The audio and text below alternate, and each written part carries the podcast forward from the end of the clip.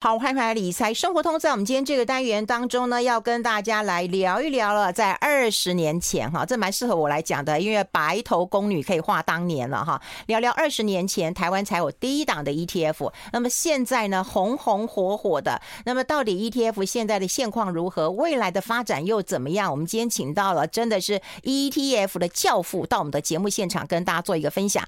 大家可以看一下我们呃我们的呃理财生活通的官网、脸书。的官网，大家可以看一下我们中广流行网 YT 哈 YouTube 的官网，也可以看一下我们中广流行网的啊这个脸书官网。我们现在有三个频道同步在推出了。先欢迎一下我们元大投信的董事长刘宗盛刘董，刘董好。哎，主持人好，各位观众大家好。好，其实早上我才看到你在开记者会，对不对？就是 ETF 二十周年，然后啊、呃，下午就赶到我们的节目现场。今天的活动大概就是马不停蹄了哈。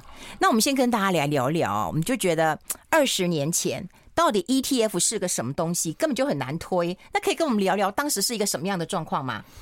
我想 ETF 的刚开始的确的筚路蓝缕哦，不是只有台湾才有。啊。我记得我们二十年前哦，找的这个美国道富集团，嗯，来协助我们发展台湾第一档 ETF 的时候啊，我也当时听到他们也分享他们当时一九九三年在发展美国第一档 S&P 五百 ETF 的这个过程，嗯嗯，现在叫 SPY，对。那现在当然这个道富的 SPY 是美国第一档，也是现在美国最大的 ETF，它的规模最多来到。四千多亿，嗯，可是我当时听他们分享他们的发展历程的时候呢，他说他们当时成立有只有用两千万美金来发行种子基金，嗯，到了一九九六年，就是三年之后呢，才只有三亿美金，嗯。虽然三亿美金在台湾接近百亿已经算不错了，嗯，但是在美国那个大市场哦，三亿美金对他们来讲基本上是不算是很赚钱的生意，不不算大。所以他们这个三年的时间有一点小灰心啊，嗯，但没想到再过三年哦，再到了这个一九九九年的时候啊，这个规模竟然暴增到三百亿，所以从两千万到三亿，嗯，哦，接近十倍，从三亿到三百。亿又是一个百倍，哇！这百倍就就惊人了。所以回应您刚刚的问题哦，我们在第一时间做的时候，的确从法规的突破，嗯，然后产品的设计、市场的推广、投资人的教育，从无到有，第一里路真的很辛苦。嗯，哦，那我们也可以感觉到，就是说，如果从国际的发展经验来讲的话，像美国至少六年以上是一个第一阶段，我们叫学习曲线的一个潜伏期。嗯，所以我们也观察台湾从两千零三年，就是二十年前，嗯，第一阶段，哎，刚好差不多到了二零一零年哦，嗯，以当时的第一档的这个 ETF 的产品的规模来看的话，嗯，开始往千亿迈进。嗯，所以换言之，它也俨然有机会成为当时台湾不管是国内注册基金，不管是股票、债券类型，嗯。算是已经到了一定的规模，所以我想回应您的问题：从无到有，第一里路算是辛苦的。嗯，那从好到大，嗯，哦，从有到好这段时间又经过了大概十年，那一到最近这三三四年才开始真正进入到这个由好到大，真的变大。嗯，那我们期待这个，也许下一个二十年哦，可以从大到久。嗯，哦，因为二十年哦，虽然感觉很久。但也请各位观众不要忘了，台湾的共同基金历史也四十年了。啊，我们是一九八三年，民国七十二年到今年也四十年。所以，我们从二十年看四十年，或从四十年看二十年。我们在庆贺 ETF 二十年的时候，其实也不要忘了我们的主动型的基金，像台股基金啦这些耳熟能详的货币型基金、债券型基金，它也有差不多四十年的历史了。刘总，这个就是不容讳言呐。现在有很多的投信公司啊。他们现在也在发 ETF 啦，也就是他们本来都是以这种主动型基金为主的，哈，你刚刚讲共同基金为主的，那现在也开始在发行这个呃被动型 ETF 嘞，那也是你们的关系吧？对，我觉得哈，市场的参与，这个就是把饼做大哈。嗯，这个当然我们也觉得说，一开始当然他们来了，会不会稀释我们的市占率？对对对。但是我认为哦，就像之前我也常常提到的，就是说不能够没有元大，但也不能够只有元大。嗯。哦，不能够没有零零五零，但也不能够只有零零五零。哎呦，我觉得站在一个市场的发展哦，就是说。同业的加入会壮大整个产业多元化的一个重要的核心力量，这也代表其实除了让投资人认同之外，嗯，也让这些市场的参与者能够认同。而且我自己的理解哦，像台湾目前有十六家的 ETF 的参与发行公司，里面里面做的比较大的，往往都是金控旗下的投信。嗯，那换言之呢，ETF 这个生态系统哦，不是只有 ETF 这个产品。因为不要忘了，投信只能发行，不能销售。对对，对，ETF 还是要透过券商的经济通路去销售，不管是网络的或者是传统的线下的。第二个还有更重要的这个关键的成功因素是 ETF 的造势、流动性提供。嗯，这个都需要很多的参与券商，也就是所谓的券商的这个自营部门，或者是相关的衍生性商品部门、新经部门来支持。所以它是一个生态系统来的。所以我们也感觉到，就是说国内的金控也是这一波俨然。嗯，成为这个 ETF，不管是从投信的参与、券商的支持，形成台湾的一个地貌跟天际线的质变跟量变。所以我认为是国内的很多大型金控或者大型的这样的一个金融业者，他们一起共同努力的。所以我想，我们基本上都是存在于一个敬业了，嗯，就是既竞争。哦，既尊敬哦，也希望能够一起进步哦。有三敬，有竞争，然后也尊敬，也希望是进步。哎呦，你讲真好，果然是 ETF 的教父讲的话。因为很多人都会认为说啊，那么多人买了，然后选择性现在变成选择困难症了。我们待会会跟大家聊聊这个问题啦。也就是每个人都知道哦，ETF 当然有些优势，手续费上的一个优势，长期的一个优势，然后不需要你主动花脑筋的一个优势。可是现在有个问题就是。我的选择变多了，我的困难性也就变强了。我们先让大家来看啊一张图表，就是这两档老公啊飘。如果说不会投资的人，好，我们都会跟大家讲说啊，你什么都不用考虑，你就考虑零零五零跟零零五六，它其实是有一点差距性的。零零五零就是上市市值前五十大，好，对，五十大。零零五六呢，好，就是用这个现金殖利率哈预测，好预测是不太一样的。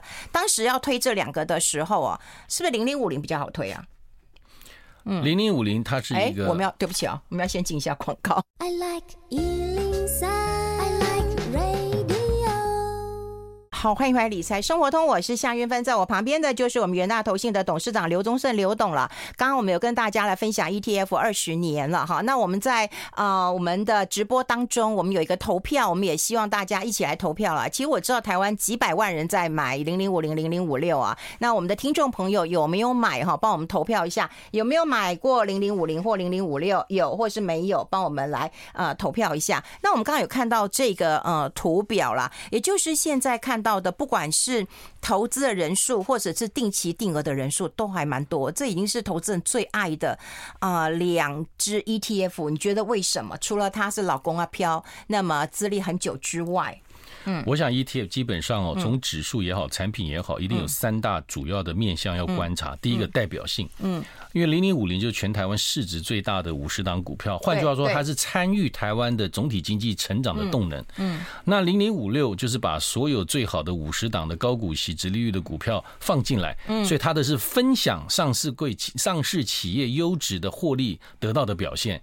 一个是参与成长经济动能，一个是分享企业获利果实。哦，所以第一个它的代表性是时间够长、够足够。嗯，那当然人数规模，然后也够大。但第二个就是可交易性。嗯，我们常常讲哦，很多 ETF 它本身包括指数的追踪，然后初级市场的，不管是我们跟次级市场的折溢价关系，有没有一些流动性，会不会买买不到，卖卖不掉，买的太贵，卖的太便宜。嗯，所以整个可交易性、可追踪性，也代表这档 ETF 是不是能够在整个交易市场里面，让你达到一个真正能够看到，也可以买得到、享用得到的一个成果。第三个就是市场接受度。嗯，所以我想老牌的哈。这个我早上也提了，嗯，我们过去常常讲说不在乎天长地久，嗯，只在乎曾经拥有。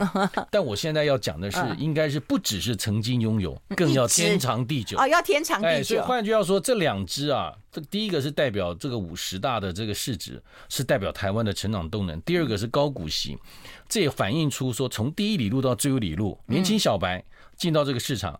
透过零零五零认识台湾的资本市场，嗯，最后一路退休族希望。波动降低一点，本金保护，嗯，买进持有等配息哦，整存零付，存本取息，买零零五六，所以这两档我认为不只是时间的淬砺，它还同时满足了我们最重要的代表性，嗯，可交易性，还有市场的接受度。嗯，而且我看到零零五零啊，其实我记得啊、呃，我一阵子一阵子会看它一下。我的我记得那时候它的这个年化报酬率大概六趴七趴，但我们现在看到哦，就是它的年化报酬率，如果说含息的一个总报酬有百分之五百五十，哎，这成绩非常的不错，哎。这个当然我们看起来是零零五零的累计的报酬，对，但事实上就是我刚才提到的，它就是反映了这二十年来，嗯，台湾资本市场总和的一个动能，嗯，所以换言之呢，我们过去常常讲说，台湾投资台湾透过零零五零，嗯，那也代表这二十年来台湾的整体的资本市场，不管是从个别公司到产业到国家，我们是扶摇直上的，嗯，所以把这五百五十趴累计的再投资的报酬平均下来。一年差不多是十趴，嗯，所以代表就是说，投资者其实看好零零五零的背后，就是台湾这块资本市场。坦白讲，何苦眺望天边的彩霞呢？嗯，而踩坏眼前的玫瑰。我常常讲说，众里寻他千百度，原来那个人就在灯火阑珊处。你好文青啊！哎呀，大家不是过去都喜欢买什么境外基金吗？到什么国外去置产吗？其实最好的、最爱的、最美的就在你身边，所以我认为壮大台湾资本市场，让整个台股重回主场优势。过往国人买的很多是海外的债券型商品，买的可能都是货币型的商品，买的可能是陆股或美股，透过付委托。可是各位不要忘了，台股这几年，不管是从它的价值、从它的价格、从它未来的发展的潜能。其实就是透过 ETF 来反映一个台湾资本市场优质的缩影。嗯，哎，我觉得很感动的一点就是说，把零零五零养大，这是台湾的经济橱窗，这也是台湾的骄傲。我觉得这个是一个关键。不过呢，刚刚有讲过，哎，你不能够有只有零零五零，你也不能够只有 ETF 啊，你要把你自己的资产配置做好，这是关键了。那相对之下，零零五六哈，零零五六的话，大家都会觉得，哎，它速度稍微慢一点，好，稍微慢一点。不过选择的人应该。是不一样，对不对？如果说你今天是一个退休族的话，你可能会希望他是能够有一些配席的，而且还能够填席的。现在我看到他的一个配席记录表，看起来我觉得挺不错的。对，零零五六啊，其实这个晚了四年，但是它在过去累计这十二次的配息的全记录里面，嗯，每一年都能够顺利填息，嗯，那当然长的天期有大概一百五十几天个交易日，嗯，但是各位不要忘了，在去年哦，它有配到八个 percent 以上，三十二个交易日就顺利填息，嗯，前年配了五个 percent 以上哦，十二个交易日就顺利填息。换言之呢，各位在买很多配息型的商品呢，有很多的警语提醒你。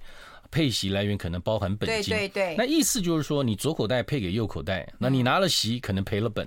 但是台湾的资本市场不会发生这个事情，因为台湾的资本市场呢，这几年包括去年前年，我们的上市所有的企业的获利都创历史新高。嗯嗯。而这里面有一个很核心的关键叫股息配发率，意思就是说，我们平均超过六成、接近七成的股息配发率，代表我们上市会上市的企业愿意跟你分红。嗯。这个在一般的资本市场，包括像美国、韩国是不太容易见得到的。嗯。因为企业很多赚了钱哦，他要再投资所谓的资本支出，嗯，扩厂啦，或者是相关的这个。再投资相关的设备哦，譬如说或者是开发，但是台湾的企业除了能够满足自己的资本支出之外，他还愿意跟股东分红，所以我认为这个零零五六这过去这这十这十多年来，我十六年来，我认为它反映的就是一个台湾资本市场的另外一个特征，就是一个愿意跟股东分红。这也是代表台湾整体资本市场现在有高达四成以上都是外资在持有，就是因为看好台湾资本市场的底蕴还有获利能力。那这一块就回应刚刚呃主持人提的，嗯，如果你在意的是一个波段。在意的是一个变化，嗯，那当然你可以投资市值型的商品，嗯，但是这种买进持有等配息哦，从投资人的结构来看，也跟零零五零有很大的不同。因为零零五零市值型哦，有一大半是外资或机构法人，包括退休金，但零零五六很多都是退休族，所以换句话说，退休族在所得替代的考量里面，嗯，透透过这样的一个稳定配息，而且能够顺利填息，在全记录上面，我认为它也的确可以满足国内投资者在最后理路的理财的需求，对，而且我跟你讲，现在很多的退休族，大概就是战后婴儿潮，很有钱，常常被骗。对，你倒不如真的常常被骗啊，因为就是有钱就成为肥羊。哎，你不倒不如买一档稳当的 ETF，然后让你的每个月有个退休金，每季有个退休金啊。零零五六好像在今年上半年就把它改成是季配息了嘛，哈。台湾非常喜欢配息，每个月都要领啊。有投资过零零五零的跟零零五六的，哇。七十五比二十五 percent，哇，真的，有的人高达七十五 percent。好，待会董事长会告诉你怎么样月月领。哈，我们先休息一下。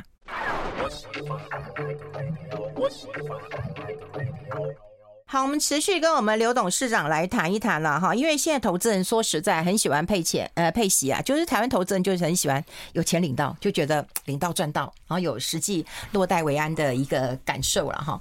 那现在好像呃，我刚刚讲零零五六在今年上半年都改成呃季配了嘛哈。不过说实在的，我觉得改成季配跟我们的那个健保补充保费其实是有个关联性的，对有钱来讲，我觉得是好事了哈。那如果说要月月领哇。这件事情容易吗？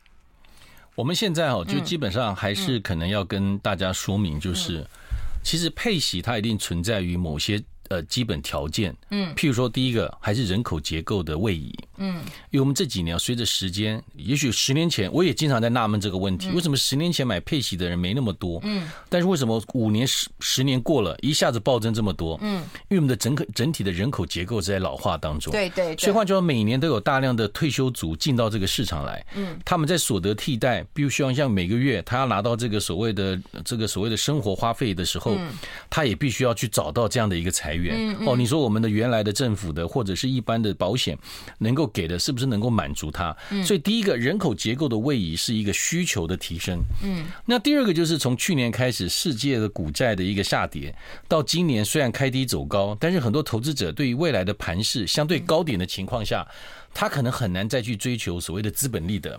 所以这个时候呢，他就希望能够透过参与，能够把他的获利。放到口袋里面，所以与其讲月月配啊，或叫季配啊，我的一个说法叫做强迫停利。哦，因为一般啊，我们说都需要买在低点，卖在高点。嗯，但是现在偏偏是高高低低，高高低低。对对。那你天天看呢，有可能俩孤招比，有可能因误会而结合，因了解而分开。所以这样的一个盘势的变化，嗯，你高高低低的过程里面，年轻人呢，我们就鼓励他定期定额，甚至透过零股，透过 ETF。嗯，因为。零股就是资金分散，你不用一次买到这个一千股。嗯，存股就是时间分散哦，包括定期定额。对对。那 ETF 就是标的分散，而且更何况现在有 APP，不管是五 G 也好，影音、平影音这个相关的下单，所以年轻人透过这个方式，可以很快的来参与这样的一个现金流量的一个重分配。那老年人呢？他现在光是看盘，而且又希望波动降低，本金不要受伤，因为这是拿来生活用的。嗯，所以这也打造了台湾一个造成全世界最大的一股这个所谓的配息潮，还有配息族。我们只两年前哦，大概不到一百万 ETF 的受益人，到今天超超过六百五十万。哇！这六百五十万里面呢，就五百万买的是台湾的配息型的商品。对对对。这台湾的配息型的商品呢，目前总规模可能。坦白讲，如果说零零五零也算了，因为零零零五零一年也配两趴，去年配的三点五趴也不差。嗯。所以他强调资本利得，我们现在台股的 ETF 已经接近一兆，这一兆就是在分享台湾总体经济跟资本市场的果实。嗯，所以我们后来也发觉说，现在当然我们最新的市场有同业已经做到月月配的台股 ETF。嗯，那以我们刚刚主持人提到的零零五六从年配改季配，那我们现在基本上以三档 ETF 来讲的话，我们跟各位报告，因为它都是每一个季度做相关的一个调整。嗯，我们在配息的周期哦，有一四七十二五八十一三六九十二。所以你买三档的股票型的 ETF 就可以做到月月配。对，一二三四五六七八九十十一十二都有配。那我们事实上债券的也可以，所以你今天是存股也可以，存债也可以。三档债券型的 ETF，如果说你买的是一样是一四七十二五八十一三六九十二，你可以股债混的搭配，也可以只股跟只债个别做。月月配的一个组合，那这种情况如果出现的时候，也可以消弭刚刚呃运芬姐提到的，会不会为了去追逐每一家的这个配息的周期，你就可以固定的。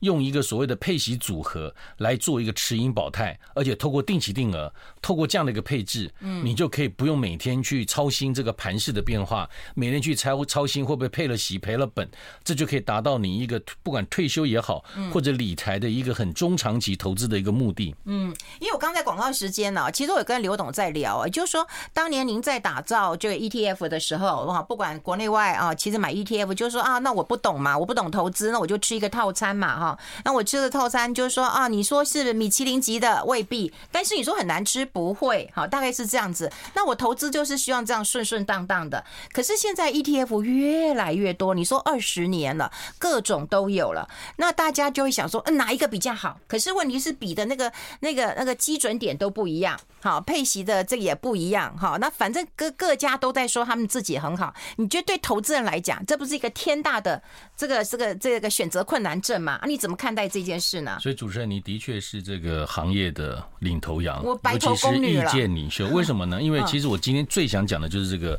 这个道理啊，因为坦白讲，大家在过去哦都一直在追逐，像你刚才提到的，很多都喜欢本来不进来的业者都进来了。那大家看感感觉台股配息的这个市场销售很好，大家就跟进来。嗯，哦，也也是另外一种 Me Too 了哈。Me Too 跟我们叫 Me Too 跟 Copycat 不是，这就是说同质性的商品。对对。哦，我们英文叫 Copycat 或叫 Me Too。嗯。但是呢，事实上呢，我们的确也必须留意一点，就是。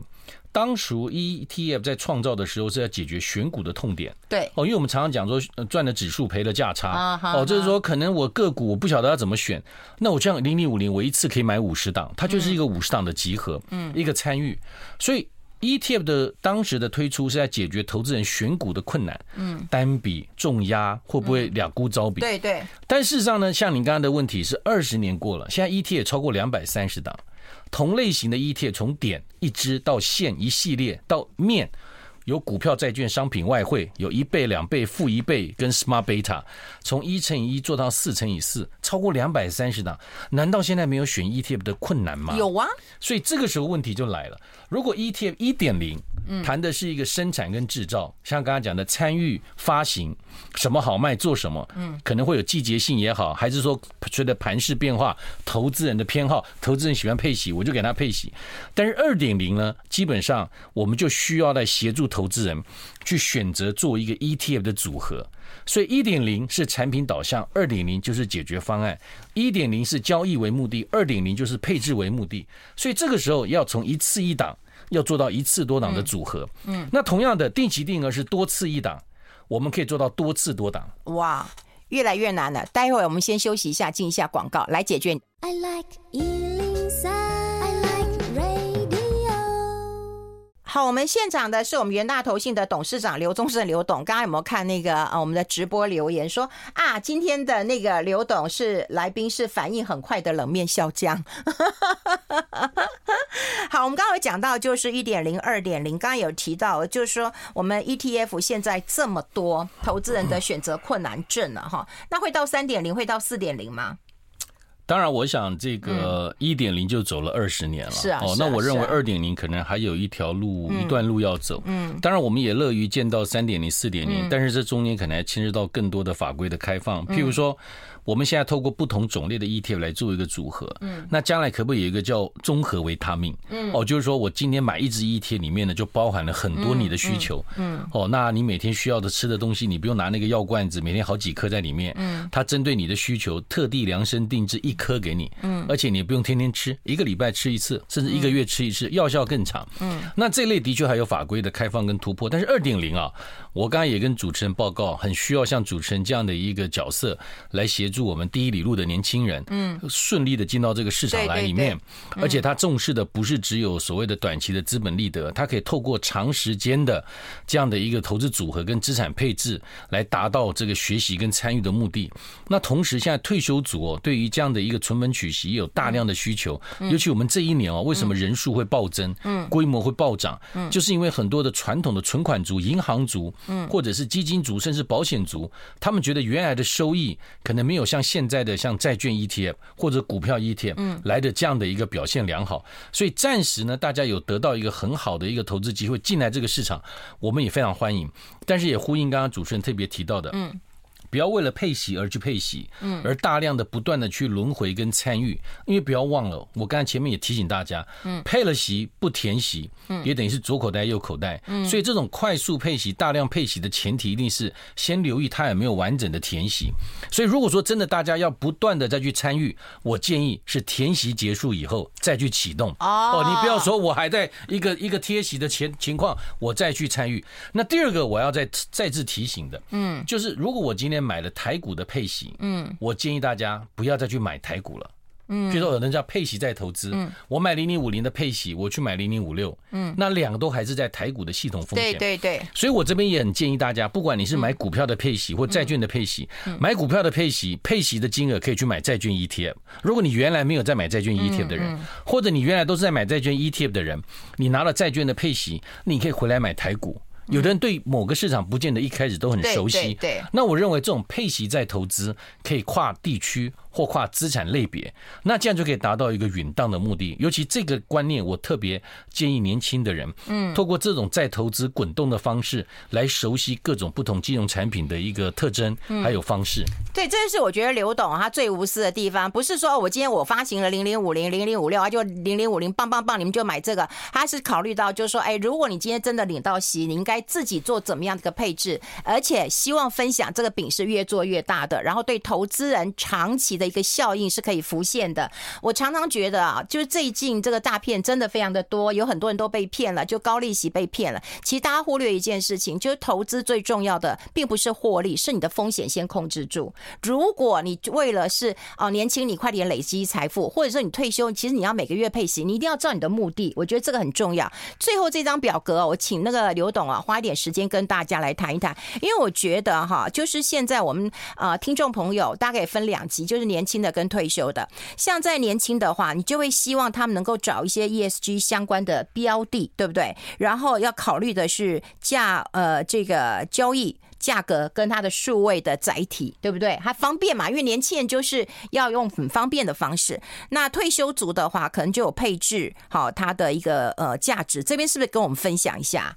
我想年轻人哦，当然强调的是速度跟力度，对。对那当然，我想退休组强调的是态度跟程度。嗯，所以您刚才讲到的一句话非常重要，就是先求不伤身体，再求疗效。对对对。那这个呢，基本上年轻人进来，我想不要尽量的 try narrow。嗯，我希望他们能够持盈保泰。但是同样的，因为小资族，他们希望他们是比较是属于价格敏感。嗯，所以我们也希望要提供很多这种叫普惠金融的 APP，比较便宜的理财工具跟管道，还有不断的训练。包括今天的这个今天的这个活动，今天这个节目，嗯，我们也希望呼吁很多年轻人可以透过小额的参与，细水长流，慢慢的来参与这个市场。但是呢，我们常讲微笑曲线的另外一端就是这个退休族。嗯，台湾的人口这几年可能还会持续老化。那老是靠国家，其实国家也很辛苦。所以这个时候退休呢，能够理财自主，我也认为把自己培养成自己的基金经理人也是非常重要。所以这个新微笑曲线啊，我们看这两三年的数据啊，嗯，我讲几个数字，可能大家就会很清楚了。就是我们这两三年哦，主要的市场的开户人数，以股市来讲，嗯，都是年轻小白。对对对。那我们 ETF 这样的一个主要的。参与人里面哦，这个二十到三十岁啊，也刚好占了两成到三成，所以换言之，我们可以看得到，这个 ETF 是老中青兼具的一个时代，也是一个点线面兼有的一个面向，也是一个短中长我都可以进行策略投资的建议，像短期交易、中期配置、长线退休。点一支基金，像零零五零线台股系列零零五零零零五六面股债商品外汇，所以我认为年轻人进到这个市场里面，他可以投资的工具面向跟管道比以前多太多了，所以的确有一些特别要留意提醒投资人的地方。留意之外，我认为以台股的本土优势跟整个未来资本市场的发展，我们都很期待这一类的一个发展的趋势能够持续的延续下去。嗯，其实今天非常非常的感动啊，一来是啊刘董的时间。真的是很宝贵。那今天早上才参加了这个啊、记者会，然后呢，现在我就希望他来跟大家来谈一谈，因为他写过很多这个金融啦、这个 ETF 相关的一个啊、文章也好，书籍也好。然后呢，我觉得他可以无私的。跟大家来分享一下这个业界该怎么做，还有投资人该怎么做。事实上哦，这几年我在投资市场当中，我看到很多人就当冲啊，有没有那种当冲的？然后少年，然后就就就赔钱的，然后还有因此就是哎，对，就是连生命都没了。其实我看了真的很难过。也就是说，你要从一个基本的套餐先吃起，然后不伤身体了，慢慢练自己的胆识、自己的知识、自己的常识啊。而且年轻人最重要是怎么样？时间站在。你这边，如果你能够投资一个二十年，大家都知道，你早都翻好几倍了。我们有听众朋友刚留言说，哦，零零五零买了二十年了，我刚就跟他讲，你已经翻了好几倍了，对，你就可以知道你的资产是这样翻倍的。所以，我们不要贪快，对，贪快的你可能翻车了。对不对？最近大家都讲翻车，讲 Me Too，那就是这样的一个问题。但我投资，我希望大家不要翻车，好，慢慢的循序渐进的，然后从套餐从 ETF 开始了解起，这个很重要。好，我们还是要谢谢我们的好朋友，那么元大投信的董事长刘宗盛刘董。有人讲说你都不笑一下，你笑一下吧。他的笑就是这样子而已了啦，好，这样可以了啦。好，我们谢谢刘董，我们谢谢谢谢刘董，谢谢，我们下次再见喽，拜拜拜拜。